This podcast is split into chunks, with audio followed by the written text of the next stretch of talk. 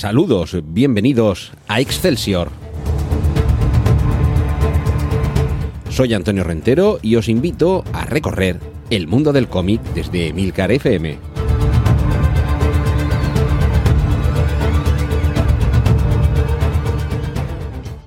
Saludos, bienvenidos una vez más a este podcast de Milcar FM sobre el mundo del cómic, con capítulos monográficos y autoconclusivos. Normalmente sobre una editorial, un personaje, una colección o en este caso, un autor muy particular. Se trata del japonés Go Tanabe. Lo podréis encontrar en algunas ocasiones. su nombre escrito también como Go, solamente una G y una O, y con otras grafías Go, G-O-U. Pero bueno, Go Tanabe o Go Tanabe es un autor relativamente reciente, relativamente eh, limitada su, su producción, porque se trata de alguien que se ha enamorado por completo de la obra literaria de un autor y se ha dedicado como meta en la vida a adaptarle al cómic. Se trata de Howard Phillips Lovecraft. A estas alturas debo confesar que soy un enamorado de la literatura de Lovecraft, que tengo un par de estantes en mi profusa biblioteca casera repletas de obras eh, tanto del autor como de otros autores que escriben sobre él y por supuesto también de cómics entre los que va a ocupar cada vez más una posición importantísima este Go Tanabe. Gotanabe nació en el año 1975, es decir, que no es, no es un jovenzuelo, 47 años, si no me fallan las cuentas, pero descubrió allá por el año 2005, es decir, de una forma relativamente reciente, a este autor. No le conocía, y su descubrimiento, como sucede en muchas ocasiones con quien descubre a Lovecraft, fue prácticamente una epifanía. Hasta ese momento, Tanabe tenía una carrera como mangaka, eh, no demasiado larga, había publicado unas cuantas obras, entre las que destaca sobre todo Mr. Nobody, una obra en tres volúmenes de corte policiaco. Eh, además es muy recomendable, aprovecho también para, para recomendarlo. Pero, mm, ya digo, cuando descubre, gracias a su editor, a, Chulu, los mitos de Chulu y todas las obras de Lovecraft, se enamora por completo y comienza a adaptarle. Inicialmente, eh, relatos cortos. Hay que recordar que Lovecraft, sobre todo, es un autor de relatos cortos. Eh, las novelas se, se, limitan prácticamente a las montañas de la locura, tiene alguna otra narración larga, pero básicamente las montañas de la locura es su obra más extensa, una obra que ha servido también para que se obsesione gente como Guillermo del Toro, que lleva décadas queriendo hacer una adaptación al cine de esa obra, y entre otras cosas, la vez en la que ya lo descartó fue cuando Ridley Scott estrenó la película Prometheus, que no es que sea una adaptación, pero sí que es verdad que tiene eh, un tema y una trama muy similares.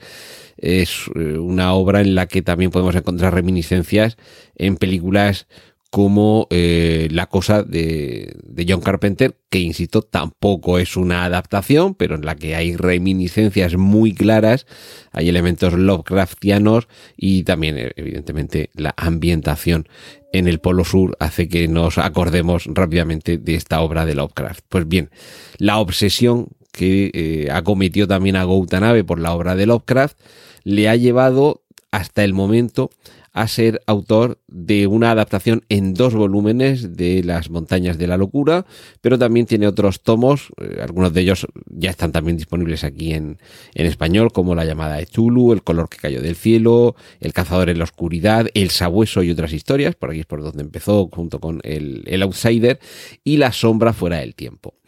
Todos estos títulos que son muy familiares para los amantes de la literatura de Lovecraft y parecería que ya es una obsesión el, haberle dedicado estos, eh, estos ocho volúmenes a un único autor, cuando, insisto, la obra de cómic de Tanabe tampoco es mucho más amplia. Pero es que es como una misión vital. Como decían los Blues Brothers, y hoy me perdonáis las referencias cinematográficas, estamos en una misión de Dios, es lo que decían en aquella deliciosa película de John Landis, y casi una misión divina parece haber acometido eh, Tanabe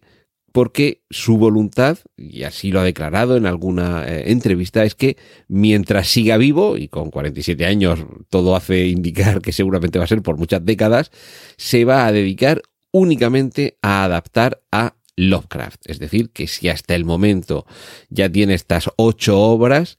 eh, pues todavía serán muchas más, porque para empezar, poco a poco deberá meterse con los mitos de Tulu, una de las eh, habituales recopilaciones de relatos de Lovecraft, que si no conocéis eh, su obra, el personaje y su creación, sobre todo nos remite a lo que se ha denominado horror cósmico, es decir, vamos a creer que hay algo más allá de las estrellas, que el ser humano ocupa una posición niña y mínima en, el universo,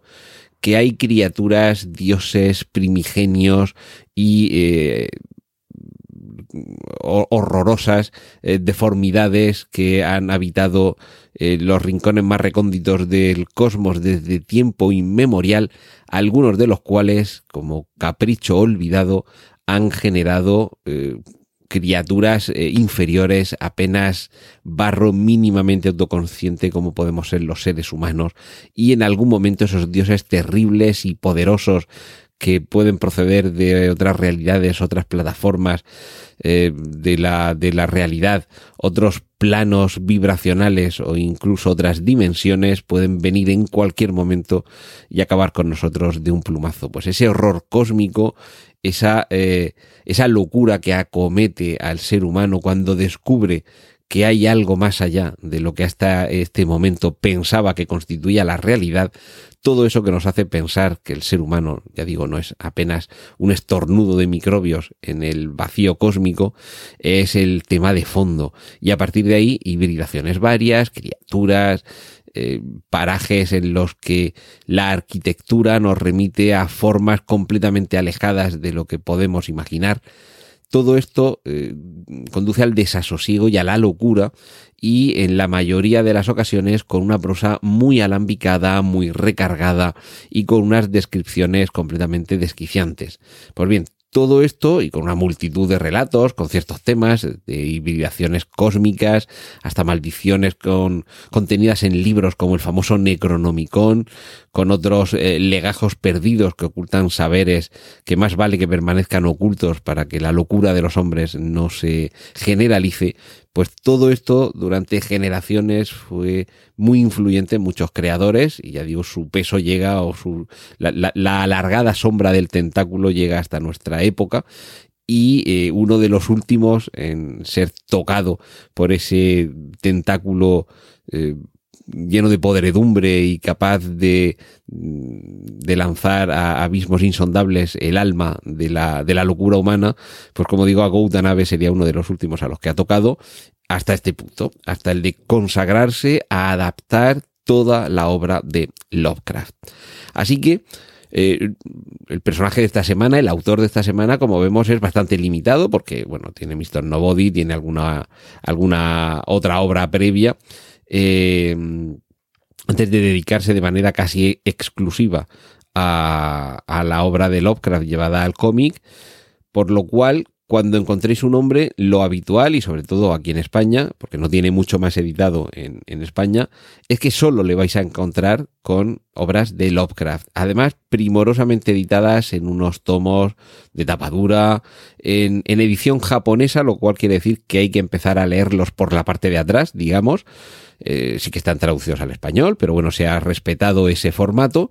y, y hay unos tomos de tapadura mm, con unas e-, ediciones que, eh, bueno, en la estantería la verdad es que quedan chulísimas y que se disfrutan muchísimo. ¿Y qué es lo que nos ofrece Go Tanabe, Go Tanabe con su arte?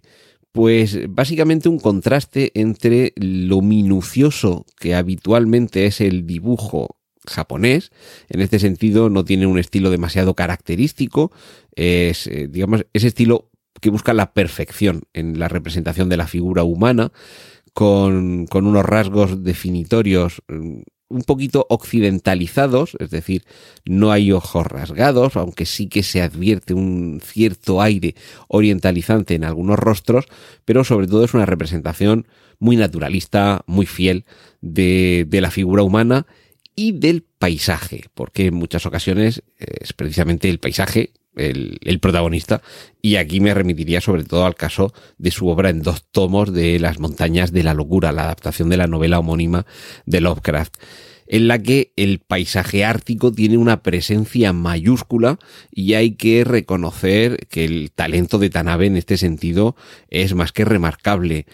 todos esos paisajes eh, imaginarios de esas eh, montañas que en, el Polo Sur descubren unos exploradores que en la década de los años 30 del pasado siglo XX llegan a, a aquel remoto lugar inexplorado y donde van a descubrir algo que evidentemente y por desgracia o por suerte no existe, una cadena montañosa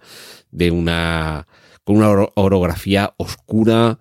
además oscura literalmente, quiero decir, una, montaña negra en la que eh, van a descubrir vestigios de antiguas ocupaciones de unas criaturas terribles. Y dentro de esa eh, exploración antártica comenzará a, a, descubrirse una serie de criaturas que son estos seres casi de locura que ya en la descripción de Lovecraft cuesta imaginárselos de, de, lo poco eh, cercanos que están a cualquier criatura que nosotros podamos conocer. De hecho, los propios científicos dudan al principio de si se trata de seres animales o seres vegetales por la peculiar concepción de su apariencia y en la que desde luego vemos también el rastro en las criaturas que aparecen en la mencionada película La Cosa de John Carpenter. Pues bien, todo esto llevado de la mano maestra del dibujante Goutanabe nos va a ir aproximando poco a poco a esta locura con la que Lovecraft en muchas ocasiones regala a sus personajes incapaces de soportar la realidad ante la que se encuentran. En, todos estos cómics, Goutanabe eh, dibuja en blanco y negro, un blanco y negro de formas muy, muy puras, muy limpias y que quizá contrasta precisamente con esos momentos en los que estas criaturas, eh, o bien dioses primigenios, o, o, o, criaturas monstruosas van a comenzar a aparecer mezclándose con la figura humana, con esa representación, ya digo, más clásica, más tradicional, más, eh, más normal, más naturalista y más realista sin llegar tampoco al virtuosismo de algunos, eh, de algunos autores. La cuestión es que precisamente de ese contraste llega el, el, el, que eh, enseguida podamos comprender la locura en la que caen algunos de los personajes, porque eh, mientras el paisaje y las eh, y los protagonistas humanos tienen una representación gráfica que podemos pensar clásica, enseguida veremos que todos estos dioses primigenios, criaturas eh, reptantes y surgidas de la mente de un loco, tienen una representación gráfica que hace que en muchas ocasiones el lector se quede hipnotizado repasando y una y otra y otra vez cómo ha sido posible tan ave de plasmar de esa manera lo que realmente Lovecraft suele describir muy bien. Lo que pasa que precisamente por ser, ya digo, eh, unas creaciones tan apartadas de cualquier ser vivo que podamos conocer, nos, nos hacen eh, llevar la mente a unos lugares para los que quizá no estemos preparados. Todo esto, eh, sobre todo, ya digo, en las montañas de la locura, esos dos volúmenes que quizás sean la, obra más importante tanto de Lovecraft como de Tanabe, pero también en, los otros eh, volúmenes en los que se van recopilando historias cortas o algunas en las que se van alargando, por ejemplo, El color que cayó del cielo, el, calor que, el color que cayó del espacio, es eh, una obra en un volumen que se va alargando porque también es una novela corta en el caso de Lovecraft y vamos a descubrir qué es lo que sucede cuando algo cae del cielo en mitad de una granja y modifica el entorno. Todo esto, de nuevo, insisto, con ese contraste entre el dibujo eh, limpio, pulido, realista de Tanabe y la locura que supone que todas estas formas se aparten de la realidad que nosotros conocemos. Y, y eso sí, eh, claro, todavía es un trabajo en proceso. Estas adaptaciones eh, son efectivamente pueden ser el trabajo de una vida y no sé si realmente en algún momento llegaría no sé si a cansarse o a saturarse o a necesitar un periodo de descanso y alternar estas adaptaciones con algún otro trabajo. Eh, quizás sea demasiado pronto todavía para hablar de esta obra que no tiene todavía ni 20 años desde que descubrió esta inspiración. Gautanabe y se dedicó, eh, de momento parece que en cuerpo y alma, a adaptar a Lovecraft al cómic, pero quizá dentro de, unas, de unos años, de unas décadas, haya que dedicarle una segunda entrega para ver si efectivamente ha hecho buena esa promesa, ha seguido adaptando obras, sobre todo ya digo relatos, y, se ha convertido en una referencia, porque hasta ahora, si bien es cierto que Lovecraft cuenta con un buen montón de, eh, de autores de cómic que han ido adaptando algunos de sus trabajos, lo cierto es que nadie se había tomado tan en serio eh, la tarea de adaptar, si no todos, por lo menos declarar mm, la voluntad de eh, adaptar la mayor parte de sus obras. Eh, se trata de un reto casi enciclopédico y que, dado el, carácter influyente de la obra de Lovecraft a lo largo de las décadas, es muy posible que con el paso del tiempo estemos hablando con la obra de Tanabe de, de algo mm, mayúsculo y de una grandísima importancia eh, tanto en la literatura como en el mundo del cómic.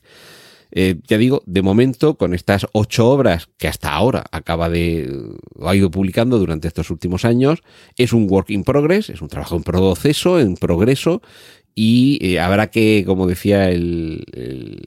como decía el, futuro emperador Anakin Skywalker, contemplaremos de cerca vuestros progresos. Pues eso es a lo que os invito, a eso es a lo que os invito, a que conozcáis a la obra de este autor, que le, que le conozcáis a él, que a través de Go Tanabe lleguéis a Lovecraft y cuando leáis sus relatos estoy convencido de que valoraréis todavía más el excelente trabajo que está haciendo Tanabe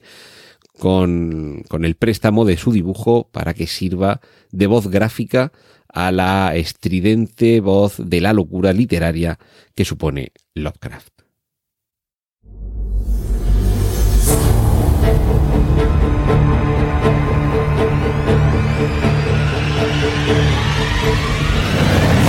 Has escuchado Excelsior, un podcast sobre cómics de Antonio Rentero para Emilcar FM. Puedes contactar con nosotros y escuchar más episodios en emilcar.fm barra Excelsior.